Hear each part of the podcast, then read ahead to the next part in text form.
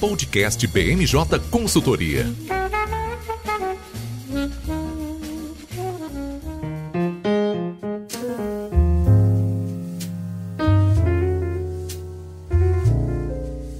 Pessoal, está começando agora mais uma edição do podcast BMJ. Eu sou Lucas Fernandes e, como sempre, nós trouxemos um time de especialistas para conversar aqui comigo hoje. Vamos participar dessa edição o nosso consultor Bernardo Nigri. Tudo bem, Bernardo? Oi, Lucas, tudo bem sim. Bom estar de volta aqui no podcast. Também aqui com a gente o nosso consultor Carlos Miller. Tudo bem, Carlos? Olá pessoal, tudo bem? E fechando o time de hoje, temos uma estreante aqui, com o maior prazer queria chamar para dar as boas-vindas a nossa consultora Raquel Alves. Tudo bem, Raquel? Tudo jóia, Lucas? Oi, todo mundo. Bom, a gente tá com esse time de craques porque a pauta de hoje tá mega recheada. A gente vai começar o episódio falando, é claro, sobre o Fórum Econômico de Davos, que é o principal assunto da política internacional nesse momento. Em meio aos conflitos Rússia e Ucrânia, o fórum é realizado pela primeira vez pela modalidade presencial desde o início da pandemia e uma série de autoridades brasileiras estiveram lá na Suíça é, e participaram de encontros com empresários e outras autoridades. A gente vai vai apresentar um pouco dos destaques e o que dá para a gente esperar de resoluções vindo desse fórum. A gente repercute também a desistência do, do pré-candidato à presidência da República, João Dória, que já tinha deixado o governo de São Paulo, tinha uma ambição é, já de longa data para disputar a presidência da República, mas não conseguiu superar ali as dificuldades internas dentro do seu próprio partido, apesar de ter vencido as prévias, né? Diga-se de passagem. A gente vai falar sobre como isso muda agora no no tabuleiro da campanha presidencial e também quais são as dificuldades que outros candidatos da terceira via continuam enfrentando. Né? A gente parece estar um pouquinho longe ainda de uma unidade nesse campo da disputa. E a gente fecha o episódio de hoje falando sobre as últimas deliberações do Congresso. Foi uma semana bem agitada também, é, com eleição de cargos da mesa diretora. O presidente Jair Bolsonaro teve uma vitória, conseguiu tirar um desafeto de uma posição muito importante lá dentro da Câmara Câmara e a gente tem segmento também algumas agendas que incluem reforma tributária e também impostos sobre combustíveis e energia elétrica, né, dois elementos que estão impactando bastante nos índices de inflação. A gente está gravando esse episódio na quinta-feira, dia 26 de maio, e ele vai ao ar na sexta-feira, dia 27, em todas as plataformas de streaming. Bom, sem mais delongas, Bernardo, queria te chamar aqui para a gente dar início ao nosso episódio, porque, como eu comentei, é a primeira vez que a gente está tendo o Fórum de Davos sendo realizado presencialmente desde que começou a pandemia. Um cenário bem diferente, né? Normalmente a gente estava acostumado a ver imagens dos Alpes suíços cobertos de neves. Dessa vez a gente vê esse evento ser, sendo realizado em plena primavera europeia, né? Nada mal para quem conseguiu é, se afastar aqui e, e, e acompanhar é, as atividades lá no fórum. Pois é, Lucas. A gente teve, então, como você bem disse, esse evento acontecendo numa época diferente do que ele geralmente acontece. E acho que antes de falar um pouquinho mais sobre a edição desse ano, vale a gente voltar um pouquinho e explicar o que, que é esse encontro anual que acontece. Porque acho que a primeira coisa que vale falar é que o Fórum Econômico Mundial não se trata de um evento por si só, e sim é uma organização internacional sem fins lucrativos, criada em 1971 para fomentar a cooperação público-privada e avançar as agendas globais. O que está acontecendo nessa, o que aconteceu nessa semana entre os dias 22 e 26 de maio foi o encontro anual do Fórum que, como eu falei, geralmente ocorre em janeiro, dá o tom para o resto do ano nas agendas de cooperação público-privada, mas que foi adiado nessa ocasião por conta da variante Ômicron no início do ano, que estava no, no, no, auge da, das contaminações. Mas voltando para o evento desse ano, ele ocorre em Davos, na Suíça, como também é tradição para esse encontro anual do fórum, e é a primeira reunião, como você falou, realizada de forma presencial desde o início da pandemia. O que, que esse encontro consiste? Ele consiste basicamente em uma série de painéis, uma série de encontros, uma série de jantares de networking que reúne chefes de Estado, autoridades governamentais internacionais também, de organizações internacionais, empresários, acadêmicos, enfim, uma série de líderes que estão tocando aí as tendências do mundo que se reúnem para falar dos assuntos mais diversos e que estão na pauta global de modo geral. O objetivo do encontro anual é criar justamente essa plataforma para que esses diálogos fomentem cooperação, incentivem as novas ideias, deem as pautas que vão ser discutidas em organizações internacionais, em fóruns de empresas e que reúnam justamente esses especialistas em sistemas para poder avançar essas agendas O fórum também visa prever um pouco as tendências que estão é, movimentando o cenário internacional naquele momento e tem um histórico bastante é, significativo de ser, de dar o tom mesmo para o que, que vai ser tratado no restante do ano em eventos do tipo. Nesse ano, 2022, como eu disse, ele estava sendo planejado para ocorrer no início do ano, mas ocorre agora, porém ainda continua abrangendo as principais tendências que estão sendo discutidas aí no cenário internacional nesse momento.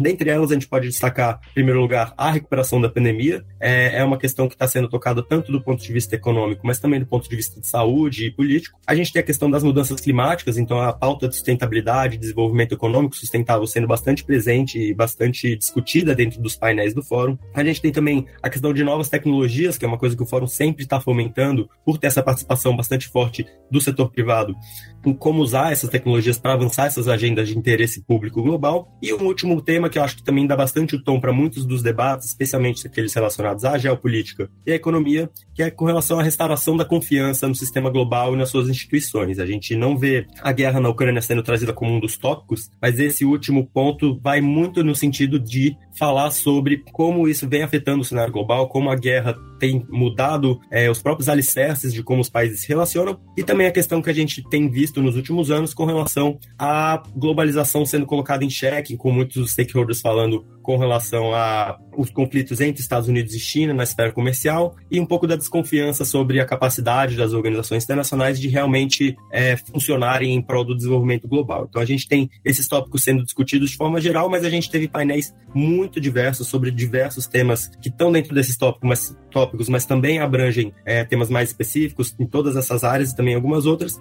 E acho que esse é um panorama geral do que, que foi do que, que foi apresentado no evento, do que, que foi discutido de modo mais geral. Bem interessante, né, Bernardo, quando a gente vê sobre a continuidade de, de algumas questões que é, a gente já chegou até a comentar sobre isso aqui em, em outras oportunidades no podcast. Né?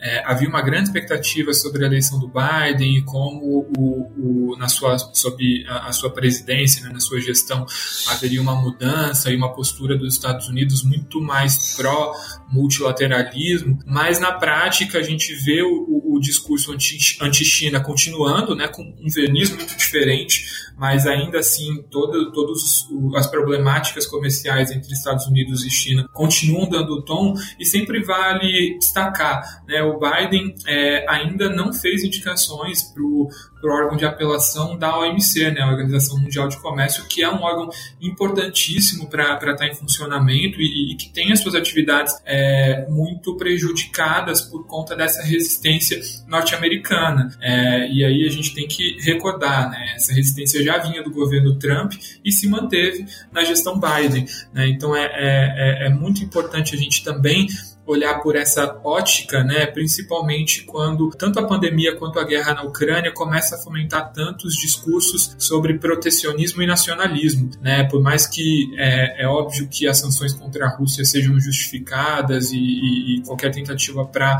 é, acabar com essa guerra é louvável, mas isso tudo vem acontecendo num ambiente com, com poucas amarras internacionais, né, da comunidade internacional. Isso é muito prejudicial e, e, e, e contribui né, para colocar é, tanto a globalização quanto a cadeia global de, de, de, de, de logística e de suprimento de produtos em xeque. Né? Então é, é, bem importante a gente acompanhar essa questão. Agora, olhando é, do ponto de vista brasileiro, Bernardo, a gente não teve a presença do Jair Bolsonaro, né? e vale lembrar que a participação em Davos foi uma das primeiras viagens internacionais que o Bolsonaro fez logo que assumiu a presidência, mas tivemos figuras importantes ali do, é, representando o governo brasileiro. Eu queria que você comentasse comentasse um pouco sobre o que foi dito e a repercussão da fala dessas autoridades. Exatamente, Lucas. A gente teve algumas autoridades importantes. Acho que os três, as três figuras de maior destaque quando a gente fala de governo federal que participaram do Fórum de Davos por parte do Brasil foram o ministro da Economia, Paulo Guedes, o presidente do BNDES, Gustavo Montezano, e o ministro da Saúde, Marcelo Queiroga. A gente teve é, apenas o Guedes e o Montezano participando dos painéis públicos, aqueles que foram transmitidos para quem quisesse assistir na internet. Então eu vou falar por partes de quais foram os destaques de cada uma das agendas é, dessas figuras. Com relação ao Guedes, ele participou de um painel público com relação à dívida global no dia 25 e o discurso dele deu bastante o tom do que também foi repetido depois pelo Montesano e que é um discurso que já vem sido repetido pelas delegações brasileiras nesse tipo de evento nos últimos anos, que é basicamente sobre uma agenda positiva é, na condução econômica do país. Então, o Paulo Guedes afirmou positivamente que o governo conseguiu manejar a dívida interna brasileira, é, contrariando analistas, inclusive, que afirmavam que a dívida pública ia crescer muito durante a pandemia, por conta das pressões que a Covid colocou na economia. Então, ele destacou a atuação das políticas fiscais brasileiras, políticas monetárias, contra a inflação, afirmando que conseguiram controlar é, o crescimento desenfreado justamente desses índices e também fomentar o desenvolvimento brasileiro durante esse período de dificuldades. É, ele comentou sobre diversos outros temas também nesse painel. Ele falou, inclusive, sobre. voltou a citar a criação do, de uma moeda real peso é, em questões regionais aqui na América Latina. Então, ele abordou muitos e muitos temas. Mas um destaque que dá para fazer é que, além desse painel, ele também participou de diversos outros encontros. Você estava falando da relação, da questão da Ucrânia. O Paulo Guedes encontrou, inclusive, junto com a ministra é, da Economia da Ucrânia, é, durante o evento. Um,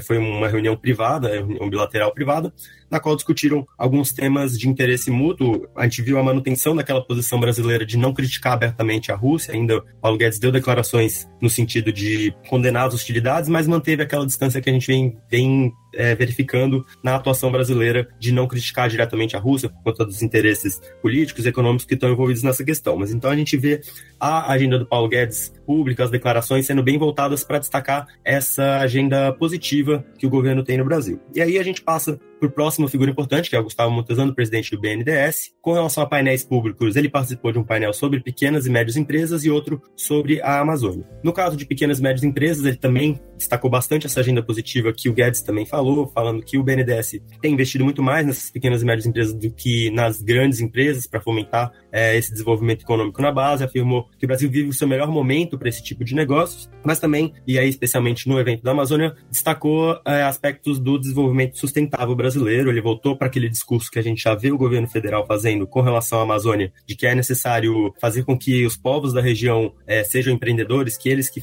promovam esse desenvolvimento econômico, é um discurso que baliza bastante a atuação do governo com relação à Amazônia, mas ele também destacou a capacidade do BNDES do Brasil de forma geral para investir em geração de energia limpa, é, citou que o Brasil é um dos, que o BNDES, na verdade, é um dos principais financiadores do mundo de energia limpa, então a gente vê um alinhamento bem grande também com que a política brasileira ambiental vem sendo nos últimos tempos, mas sempre, de novo, focando nesse aspecto é, positivo da agenda, que é a tendência que a gente vê também para o Guedes. E por fim, com relação ao Marcelo Queiroga, dos, desses três principais destaques, a gente vê que ele não participou de nenhum painel que foi transmitido, inclusive a participação dele no fórum foi, pegou um pouco de surpresa, foi feita pouco tempo antes do fórum acontecer de fato, não estava muito prevista, mas ele participou de alguns eventos que teve discussões, geralmente mais voltados para a saúde. Acho que o único destaque que vale a gente falar aqui, de modo mais geral, é com relação à vacinação é, da Covid-19, ele comentou que o governo avalia a possibilidade de vacinar anualmente a população contra a doença, mas que ainda é necessário que os preços da vacina,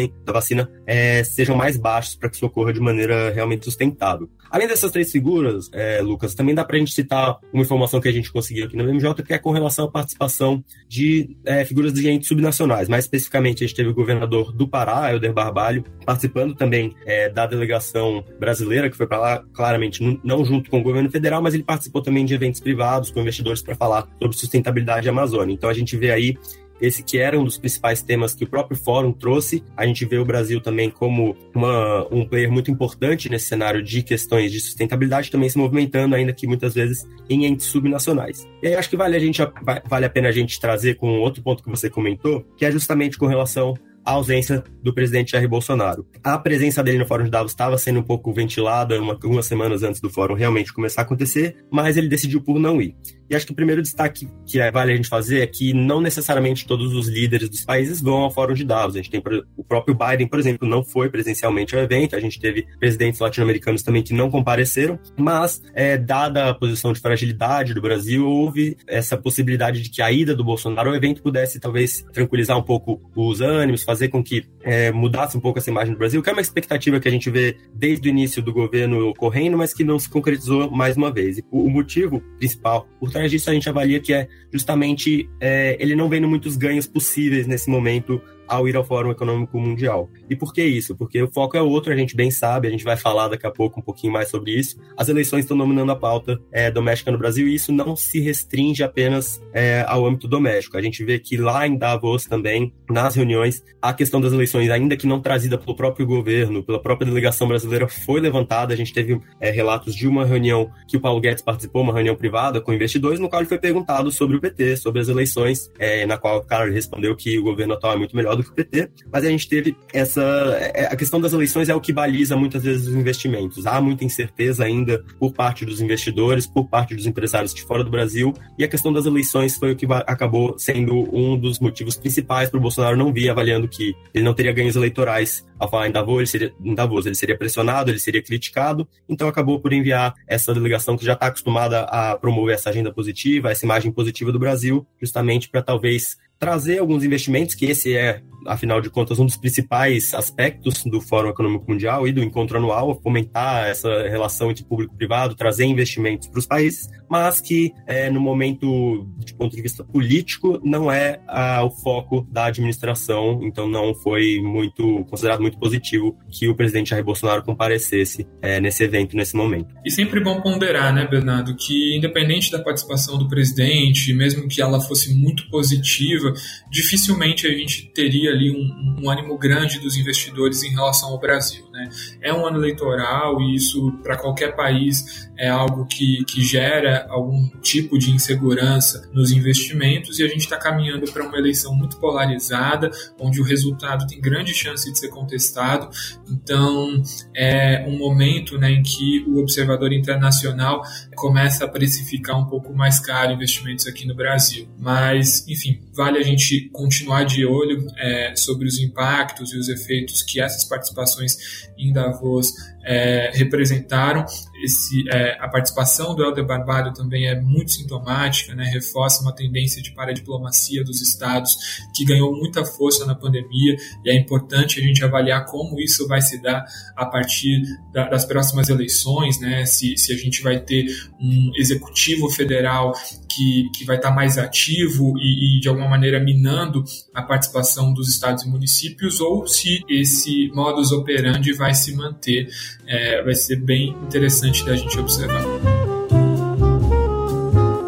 Bom, avançando na nossa pauta, queria te chamar, Raquel, para a gente comentar sobre o grande assunto da política doméstica dessa semana, que foi a desistência do João Dória de concorrer à presidência. É, Para quem já acompanhava é, todas as discussões da terceira via, é claro que o Dória estava enfrentando grande dificuldade, então essa saída, queria primeiro ouvir essa, a, a sua percepção. A saída foi uma tentativa de evitar uma derrota iminente ou o Dória acaba balançando mais o tabuleiro e ainda consegue ter algum tipo de, de poder nas mãos com essa decisão? É, veja bem, Lucas, é, essa saída do Dória essa semana, é, ela não foi um movimento extremamente surpreendente. Havia quem não esperasse, é claro. O governador Dória fez tudo o que ele fez para ser o candidato do PSDB, para vencer as prévias, para ser cabeça de chapa agora na eleição de 2022. E aí fica parecendo que de repente ele saiu, mas não foi de repente, né? Se a gente observar o movimento, ele não estava pontuando bem nas pesquisas, ele não estava conseguindo se nacionalizar, ele tinha muita, enfrentava muita resistência ainda dentro do, do PSDB pelo grupo que não se satisfez com a derrota lá, lá nas prévias. Então, é, a saída dele pode ter sido à primeira vista um movimento que surpreendeu algumas pessoas, mas não, não era algo que, que a gente pode olhar e falar, meu Deus, que coisa surpreendente, impactante. O problema hoje da terceira via é realmente conseguir construir esse nome. O lançamento da pré-candidatura da Simone é, acomoda um pouco essa situação, então temos uma cabeça de chapa, a cabeça de chapa será Simone, né? Nesse momento é a senadora Simone Tebet, mas ainda muitas perguntas sem respostas no ar. O que a gente viu essa semana foi um movimento, um passo para a construção dessa terceira via, dessa via de centro que o eleitor que não quer entrar na polarização Bolsonaro-Lula aguarda ansiosamente, mas essa candidatura ainda precisa se mostrar viável, essa, essa candidatura ainda precisa se mostrar real, essa candidatura precisa mostrar que ela veio de verdade para concorrer e não apenas para ser mais um nome na disputa, como a gente teve em 2018. Foram tantos nomes e tantos nomes com uma participação pífia no processo. Então, a gente tem agora, né, num cenário mais próximo, no dia 2 de junho, o PSDB adiou, né, disse que dia 2 de junho ele disse vai com a Simone, se não vai com a Simone, e então isso pode dar um pouco mais de clareza, né? O PSDB vai com a Simone, vai ser a, o vice na chapa, o PSDB não vai com a Simone, então dia 2 de junho vai ser um dia muito importante para essa construção da terceira via, para essa construção desse nome, e já nessa semana a gente teve essa largada, mas sobretudo com essa resposta do PSDB, a gente vai poder é, garantir à senadora Simone o endosso para que ela possa começar de verdade correr atrás da, de uma candidatura, a apresentar mais do que a vontade de ser candidata, a apresentar mesmo pontos de o que, como que vai ser uma pauta econômica é, nas mãos dela, como que vai ser uma pauta social, como que vai ser tudo, para ela realmente começar a falar para um eleitorado, para ela realmente começar a pontuar. Que a gente está falando de pesquisas, gente, é, os desempenhos da senadora Simone até o momento são muito baixos, de 2%,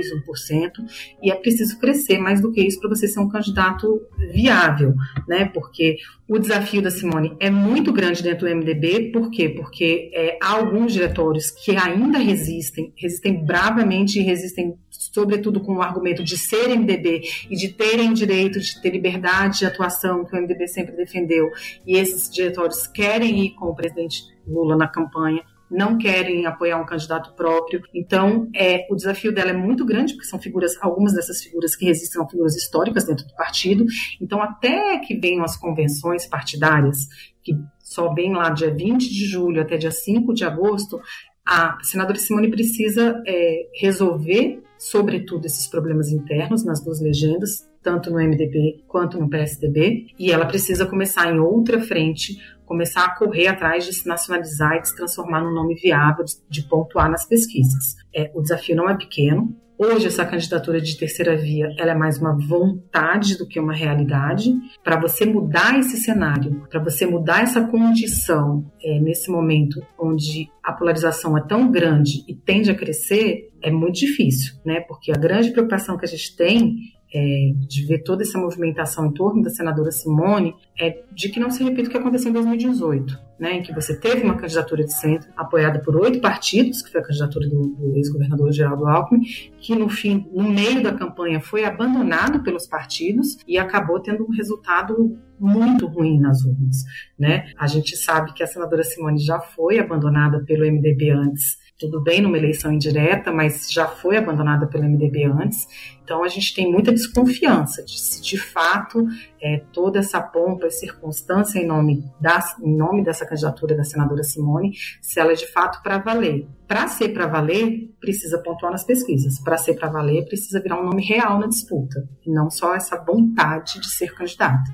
E um ponto que usam muito né, para defender a candidatura da Simone Tebet é a baixa rejeição, mas é uma, é uma rejeição pequena, quase que, sobretudo, explicada pelo fato da senadora ainda ser pouco conhecida pela, pela população, né, o, que, o que é bem interessante, porque é uma política que vem de uma família tradicional e, e que tem uma trajetória muito curiosa na política, né? Foi a primeira mulher a presidir a CCJ, que é a comissão mais relevante do, do Senado Federal, e queria que a gente continuasse um pouco sobre esses desafios dentro do MDB porque você até comentou, né, Raquel, a, a Simone Tebet foi é, abandonada pelo MDB quando ela tentou é, ser eleita presidente do Senado. Não foi nessa eleição mais recente do Pacheco, foi na anterior, é, onde o Davi Alcolumbre foi eleito. Naquele momento, a Simone Tebet rompeu com, com caciques mais tradicionais que é, apoiavam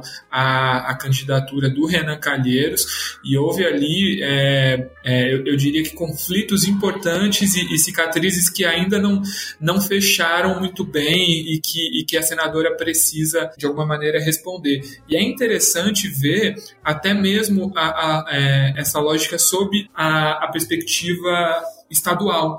Né? A senadora Simone Tebet teria o mandato renovado nesse ano, se, se fosse disputar a reeleição lá no Senado, é, mas lá no Mato Grosso do Sul, estado pela qual ela é eleita, ela enfrenta um páreo duríssimo. Né? A, a favorita nas pesquisas é a Tereza Cristina, ex-ministra de Agricultura, e a gente não vê né, o MDB também é, atuando muito firmemente para viabilizar o nome da Simone Tebet, pelo menos do ponto de vista estadual. Né? Então é, é, é um abandono quase que duplo na, na, eleição que ela tentou disputar a presidência e nessa também, né? onde ela teria chances muito pequenas de, de ser reeleita para o Senado. Exatamente, Lucas. Assim, esse é um aspecto que é muito importante que a gente fala. Por isso que eu falo assim, é importante a resposta que os tucanos vão dar é, no dia 2 de junho, se vão junto, se não vão junto.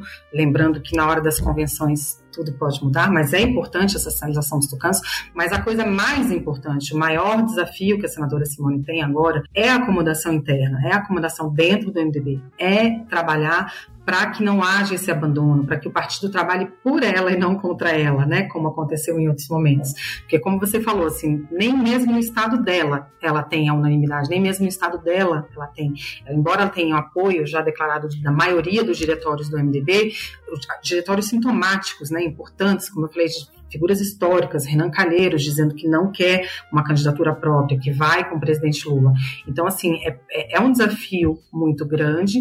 Ela é uma senadora que é, senta, negocia, é, como você falou, é, as mágoas estão lá, as mágoas ainda não foram todas sanadas e curadas, mas bom político é esse, né? O que consegue fazer concessões e às vezes entender que não vou resolver a minha mágoa, a minha raiva, a minha tristeza do que aconteceu no passado, mas em nome de um projeto futuro a gente consegue é, construir parcerias. Não é uma coisa fácil, não. Entendeu? Eu, eu hoje vejo ainda com muitas dificuldades essa, essa construção da terceira via e, sobretudo, a dificuldade mesmo é da terceira via se apresentar como uma via forte, uma via que consiga vencer essa polarização, né? Porque é, cada dia que passa, é uma das coisas que a gente ouviu logo depois da, da desistência do, do ex-governador João Dória foi que a desistência dele é, não fortalecia a terceira via. Na verdade, fortalecia a expectativa para uma decisão em primeiro turno. Então, será que o nome da Simone vai conseguir reverter essa avaliação de que a desistência de um nome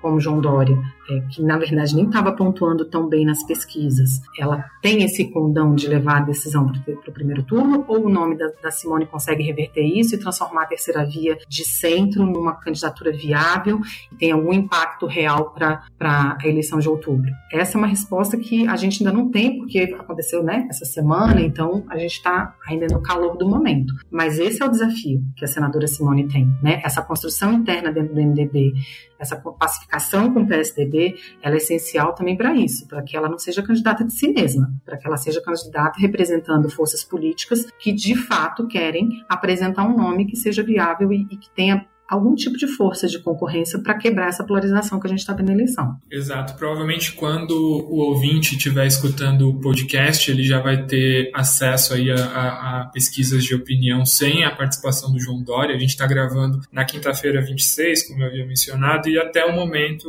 a gente não tem nenhum instituto de pesquisa que, que já tenha lançado é, um, um, cenário sem o Dória na disputa. Né? Vai ser bem legal ver como essas forças se acomodaram, lembrando também que o Dória não era nenhuma grande fortaleza em intenções de voto, né? então estava pontuando ali no máximo 5%, mas curioso, inclusive, ver que em algumas pesquisas anteriores, né, vale ver se isso se mantém para as próximas, que o eleitor do Dória, é, muitos deles já tinham como segunda opção o voto no Lula, o que é muito curioso, porque em 2018 o, o Dória não apenas se apoiou muito no, no, no é, sentimento antipetista, né, no discurso anti-Lula, é, de uma maneira bem explícita, mas também esteve ao lado do Bolsonaro. E é bem interessante ver que o próprio eleitor do Dória já, já havia assimilado bem esse novo discurso né, do que o Dória é, começou a adotar, principalmente depois da pandemia, de, de é, fazer frente ao governo federal.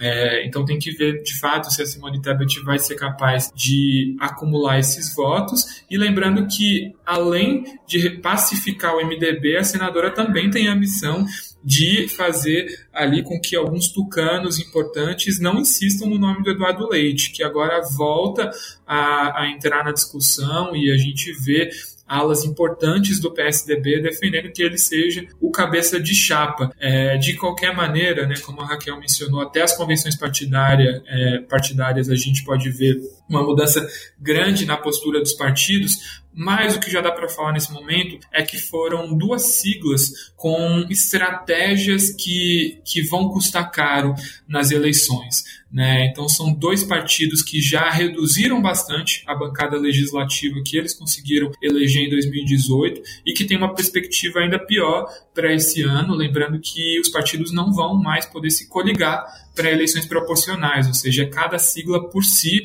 sem contar com o puxador de voto de um partido aliado.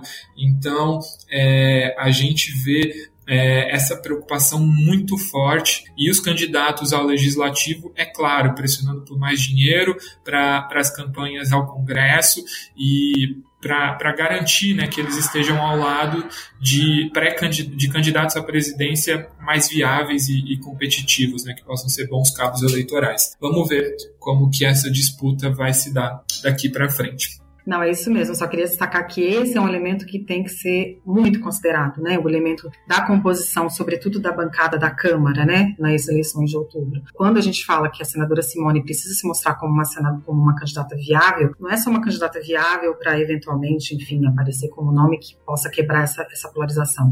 É ser um palanque interessante para o candidato a deputado federal é uma coisa muito importante, né? Tipo, há, há, quem diga, né? Tipo, ah, por que, que, eu vou, por que, que o MDB vai ter é, candidato próprio? É melhor estar no palanque de um, de um candidato potencialmente vencedor para a gente tentar conseguir ter uma vitrine melhor para se eleger. Né? Então, é, os desafios, quando eu falo que os desafios são grandíssimos, é porque a gente também está olhando para essa questão, né? Como com as novas regras, como o Lucas bem destacou, é, a questão da composição da Câmara é uma questão que é essencial na definição de um candidato, né? Tem muito partido que já falou, não vou ter deputado, não vou ter candidato, vou para o candidato para o palanque de um dos dois e no palanque de um dos dois eu vou construir a minha bancada.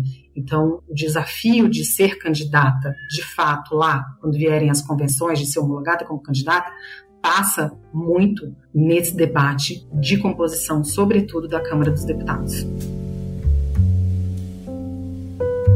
É isso aí, a gente vai seguir acompanhando, mas tem uma pessoa muito feliz com essas novas regras eleitorais e que está torcendo muito para que no ano que vem a gente tenha menos partidos representados lá no Congresso, que é o Carlos Miller, que eu já queria chamar aqui para conversar com a gente, porque é, foi uma semana intensa no Congresso, né, Carlos? Eu sei que você deve estar tá rezando muito aí para a gente ter poucos partidos passando pela cláusula de barreira no ano que vem. Pois é, Lucas, semana intensa e se a cláusula de barreira segurar algumas legendas, é possível que nos próximos anos tenhamos é, uma Câmara um pouco, mais, um pouco menos rachada, um pouco mais calma. Mas a gente está no Brasil e sabe que talvez isso não aconteça e tudo continue aí da mesma forma e que a Câmara continue atuando do mesmo jeito. É, bem, Lucas, de fato, a semana muito intensa, muito é, divertida, digamos assim, lá no Congresso, e eu vou abordar aqui três assuntos. Como eu sei que o nosso ouvinte talvez não queira, aí no final da semana dele, ficar ouvindo muito conteúdo, é, aprendendo muita coisa, eu acho que ele quer mais é realmente a briga, a fofoca, o que é divertido no Congresso. Então a gente vai começar com essa parte mais divertida, é, depois também vamos falar da pauta legislativa mais relevante da semana e, por fim, de uma outra pauta legislativa que é importante, mas que não ganhou os holofotes aí nesses dias. Bem, então o assunto mais interessante é a destituição é, da mesa diretora da Câmara é, do primeiro vice-presidente, o deputado Marcelo Ramos, é, e também é, a destituição da deputada Marília Reis, até então segunda secretária da Câmara, e da deputada Rose Modesto, até então terceira secretária da Câmara. Por que que isso aconteceu. Há um tempo atrás, o deputado Marcelo Ramos, vice-presidente da Câmara, trocou o PL, o Partido Liberal, pelo PSD. O deputado Marcelo Ramos foi eleito pelo PL, mas quando o presidente Jair Bolsonaro migrou para essa legenda, ele, por ser de oposição ao governo, resolveu mudar para outro partido. Via de regra, quando um parlamentar troca é, de legenda partidária, ele perde, é, inclusive, o seu mandato, porque nós estamos em um sistema proporcional é, e a cadeira pertence também ao partido que elegeu aquele parlamentar. É, porém, o presidente do PL, o Valdemar Costa Neto, havia dado uma é, espécie de anuência, uma carta permitindo que o Marcelo Ramos trocasse de partido é, sem perder é, a sua cadeira. E a Justiça Eleitoral entendeu também que havia motivos plausíveis para essa troca, haja vista ele ser de oposição e não concordar com o governo, e o presidente Jair Bolsonaro ter migrado justamente para sua legenda. Nessa carta, o Valdemar entendeu também que o deputado Marcelo Ramos poderia continuar com a cadeira de vice-presidente e que ele não reivindicaria para o seu partido essa cadeira. É, e o PL era o partido que, teoricamente, tinha direito a esse cargo quando da definição da composição da mesa no início de 2021. É, bem, com a mudança de partido do presidente Jair Bolsonaro, é, ele começou a, a, reivindicar esse posto, reivindicar essa cadeira, porque não queria um opositor, um desafeto é, sentando nela. É, o Marcelo Ramos é, ingressou na Justiça Eleitoral e pediu é, a manutenção de seu assento na mesa diretora da Câmara. O ministro Alexandre de Moraes, que foi escolhido como relator é, desse processo, é, deferiu o pedido é, e disse que, pelos motivos alegados, é, entre os quais a anuência do, do PL, do Valdemar Costa Neto, o Marcelo Ramos poderia continuar na mesa diretora. E vale lembrar que ele está é, no PSD desde o final do ano passado. Então já são aí quase seis meses que ele tem sido o vice-presidente da Câmara, mesmo sendo membro de uma legenda que, em tese, não teria o direito é, àquela cadeira. O Arthur Lira é, recorreu dessa decisão e disse que essa era uma, um assunto interna corporis, ou seja, ou seja, interno à Câmara dos Deputados, e que caberia à própria casa é, decidir como seria a distribuição dessa cadeira. E aí ele fez uma forte pressão na Justiça Eleitoral, fez uma forte pressão no Alexandre de Moraes, é, o governo também estava pressionando muito, e aí o ministro Alexandre revogou aquela liminar que havia concedido, dizendo que, beleza, o Marcelo Ramos pode continuar com o mandato de deputado federal, haja vista a anuência do PL e a mudança do presidente Jair Bolsonaro para o PL, o cargo dele na mesa diretora era uma questão interna corporis e caberia à Câmara decidir, e também que eventuais judicializações desse tema caberiam à decisão do STF, ou seja, caberia ao STF decidir sobre esse assunto. É, logo em seguida, o presidente Arthur Lira publicou então um ato destituindo o Marcelo Ramos e a segunda secretária e a terceira secretária. É, o principal objetivo de toda essa articulação do presidente Arthur Lira junto ao TSE era tirar o Marcelo Ramos do cargo, porque ele havia entrado em rota de colisão com o governo no último ano e isso tinha.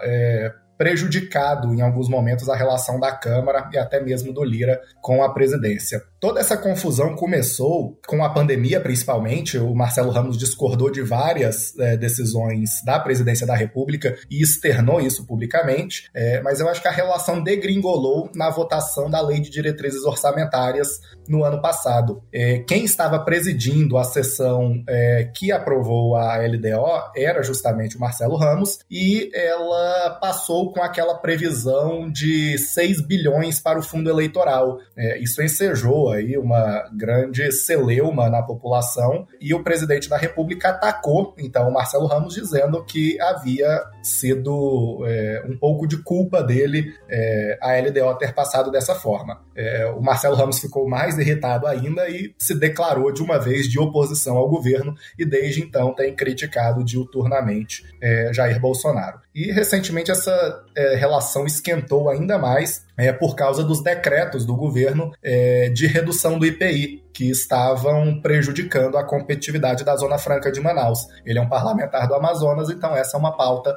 é, muito cara para ele. E esses recorrentes ataques viraram uma bola de neve é, e o presidente Jair Bolsonaro começou também a atacar sempre o Marcelo Ramos. Na live da semana passada, ele falou que o Ramos, inclusive, tinha que deixar de ser presidente da Câmara de ser vice-presidente da Câmara, e era até uma questão regimental, porque ele mudou de partido. E logo após todo esse cenário e a revogação da liminar do Alexandre de Moraes, o Lira publicou o ato destituindo ele da vice-presidência. É, e vale lembrar, pessoal, que o Marcelo Ramos, enquanto vice-presidente da Câmara, ele também assume a função de vice-presidente da mesa do Congresso Nacional. Então, ele, por é, anuência do presidente Rodrigo Pacheco, é, vinha presidindo, presidindo todas as sessões do Congresso Nacional, que são as sessões que deliberam orçamento é, e também vetos presidenciais. É, e nessas últimas sessões, ele não estava permitindo a votação dos projetos de lei é, orçamentários é, porque havia vetos trancando a pauta. E durante a pandemia houve um acordo para que os vetos não trancassem a pauta de projetos de lei orçamentário. O Marcelo Ramos estava entendendo que é, essa regra, esse acordo já não cabia mais, é, porque a, o Congresso já estava trabalhando presencialmente de novo e a Constituição obriga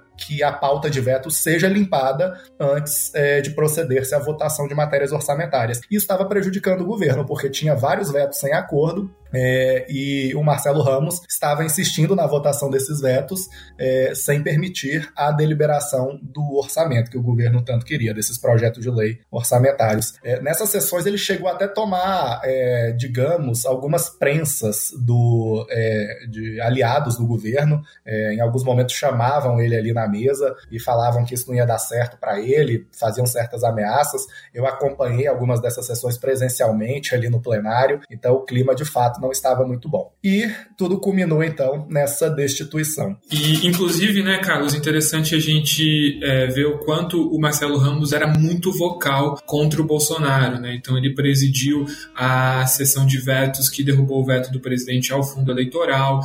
O Bolsonaro criticou essa decisão do Congresso, mas o Marcelo Ramos veio a público e, e, falou que o presidente era parte do acordo, ele sabia que haveria a derrubada dos vetos. Então, além de ser um, um, um parlamentar que estava ali criando essas amarras regimentais, ele também fazia muitas críticas ao governo. E esse ponto que você levanta é muito interessante também, né? Porque a gente teve é, alguns atos que é, revisaram é, algumas limitações regimentais por conta da pandemia, e isso de alguma maneira acaba, acaba é, mudando bastante a maneira como as casas votam matérias importantes, incluindo as MPs, né, que até hoje não passaram a ser deliberadas em comissões mistas, é, onde originalmente elas deveriam ser debatidas. Né? Então, de fato, o Congresso já volta aí a uma rotina pré-pandêmica quase que normal, mas a gente ainda vê resquícios e, e é bem, significativo, né, ver como esse ato se mantém e o tipo de,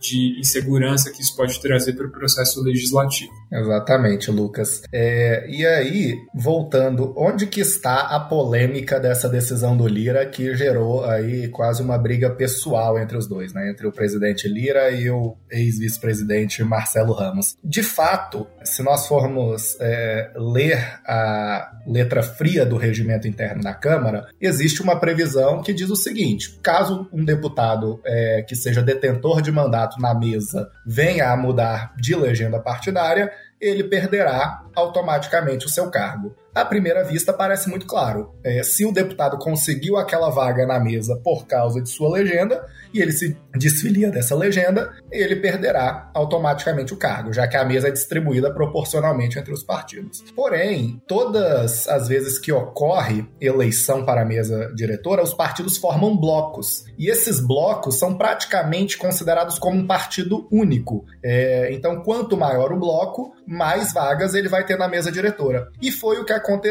é, no ano passado na eleição do Lira e do Marcelo Ramos os partidos da base do governo formaram um bloco muito grande e conseguiram vários cargos na mesa, entre os quais o cargo da vice-presidência. Então não foi o Partido Liberal sozinho que conseguiu a vice-presidência, foi o bloco é, que tinha PL, PSD, PSL, etc., que conseguiu aquela vaga na mesa. Ou seja, o cargo não era do PL, o cargo era do bloco que atuava praticamente como um partido único e regimentalmente quase como um partido único e conseguiu aquela vaga. Por causa desse tipo de cenário, é, em 2016, o então presidente da Câmara, Eduardo Cunha, resolveu uma questão de ordem, que é uma forma de interpretação do regimento, e disse o seguinte: quando o regimento se refere à legenda partidária, ele está se referindo ao partido ou ao bloco detentor daquela vaga. Então, se o deputado mudar de partido, mas permanecer dentro do mesmo bloco que tinha direito àquela vaga, ele não perderá o seu cargo. E foi o que aconteceu agora. O Marcelo Ramos mudou do PL para o PSD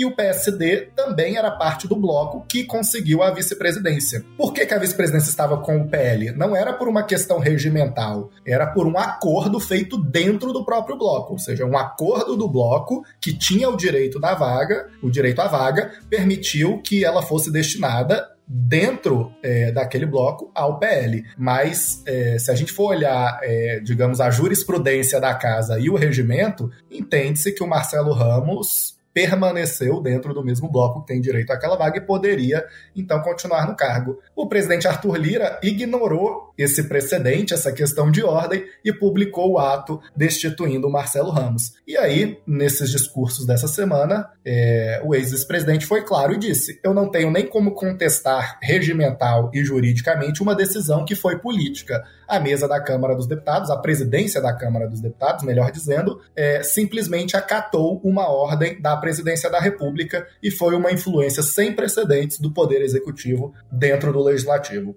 Então, o clima está bem alvoroçado, bem quente dentro da Câmara. É, na sessão que votou o projeto sobre combustíveis, é, os dois trocaram farpas o tempo todo nos microfones, estavam sendo super sarcásticos um com o outro, então a, a situação está bem ruim. Mas eu acho que esse foi o maior destaque da semana, porque tomou todos os holofotes, inclusive das demais pautas legislativas. Mas enfim, caminhando para é, o, o fim desse tema. Após resolvido esse impasse, o presidente Lira convocou uma nova eleição para esses cargos e foram eleitos, então, o deputado Lincoln Portela, do PL de Minas Gerais, para é, a cadeira de primeiro vice-presidente, é, o deputado Odair Cunha, do PT de Minas Gerais, para a cadeira de segundo secretário, e a deputada Giovânia de Sá, do PSDB de Santa Catarina para a terceira secretaria. O cargo de maior destaque, naturalmente, é o de vice-presidente, que substitui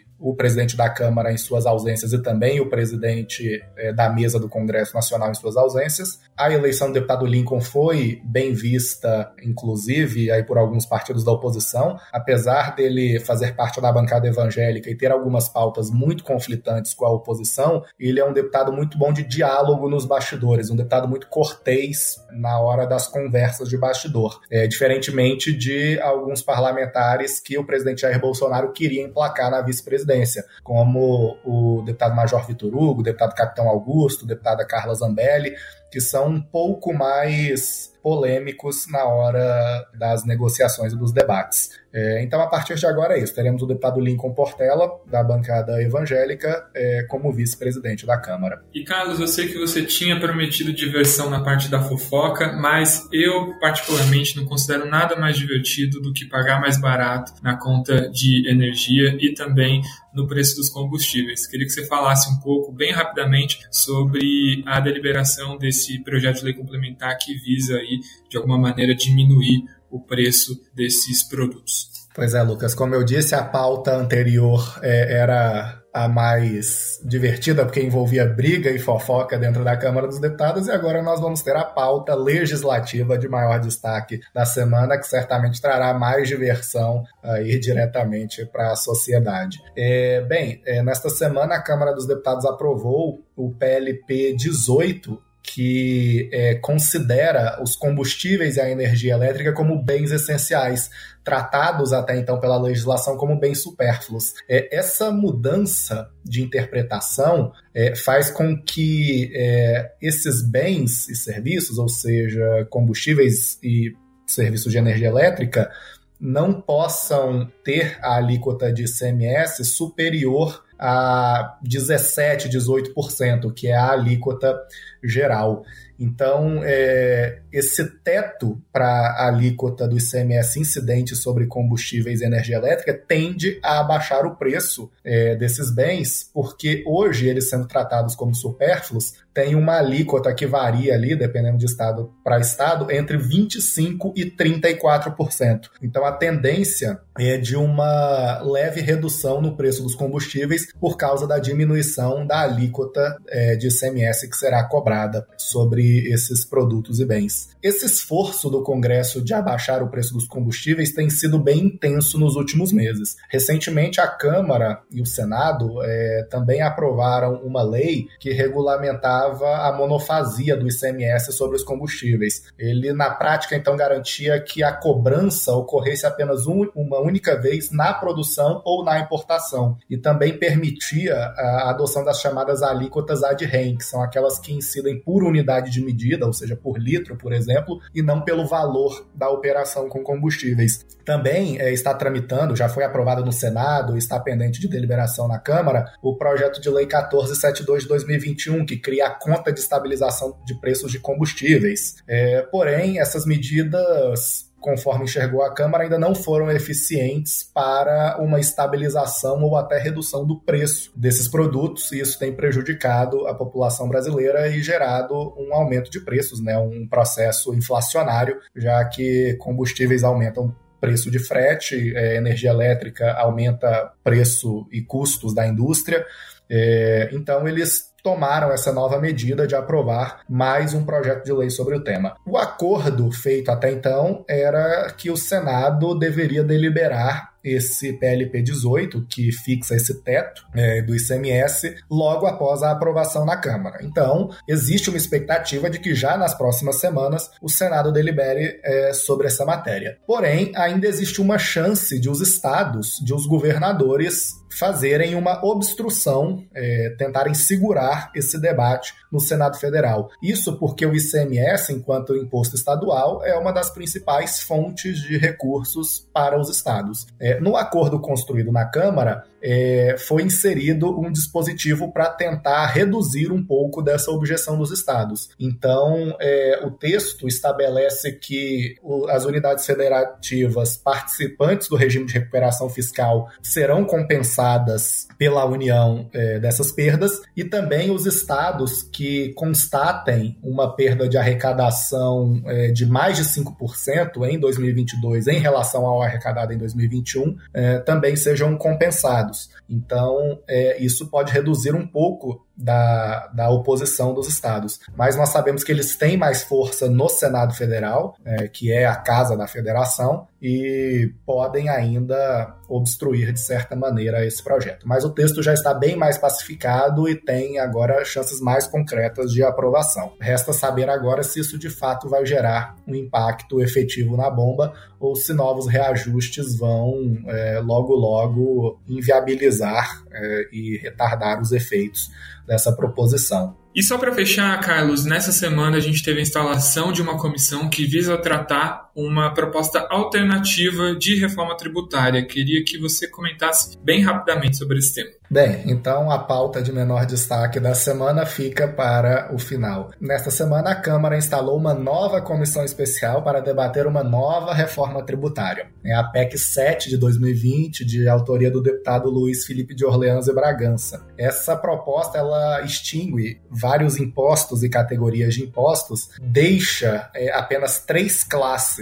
é, então de tributos: é, tributos sobre a renda, tributos sobre o consumo e tributos sobre a propriedade. Então, ela dá uma simplificada geral no sistema tributário. Essa comissão terá como relatora a deputada Bia Kisses, que é aliada do governo, e ela tem regimentalmente, a partir da instalação que ocorreu nessa semana, 40 sessões para deliberar o tema. Vale lembrar que nos últimos anos o Congresso tem deliberado duas outras grandes propostas de reforma tributária, a PEC 45 e a PEC 110. Nenhuma até agora conseguiu ter grandes avanços e existem várias correntes de oposição a esses temas que têm segurado o andamento. Então, é, algumas propostas contam com a oposição do setor de serviços, outras contam com a oposição dos estados e municípios. Então, é um tema que é muito polêmico e, mais uma vez, tem chances de não avançar. É possível que essa comissão especial é, construa um texto é, que tenha um leve consenso e aprove essa matéria, mas é muito difícil que o plenário da Câmara consiga aprovar essa reforma reforma tributária e que ela também seja referendada pelo plenário do Senado Federal. Então, a tendência é de não aprovação de mais uma PEC da reforma tributária neste ano. Falar que é muito difícil chega a ser eufemismo, né, Carlos? Uma proposta que saiu do nada e que, de fato, aí tende a, a garantir mais visibilidade para alguns deputados aliados do presidente, mas não avançar muito além disso. Bom, e com isso nós concluímos os, os, temas abordados no episódio dessa semana. Queria agradecer demais a participação do Bernardo, do Carlos e da Raquel aqui comigo hoje e convidar todos vocês que nos ouviram até agora a seguir a BMJ nas redes sociais. Eu fico por aqui e até a próxima. Podcast BMJ Consultoria. Não deixe de acompanhar a BMJ em nosso site www.bmj.com.br e em nossas redes sociais.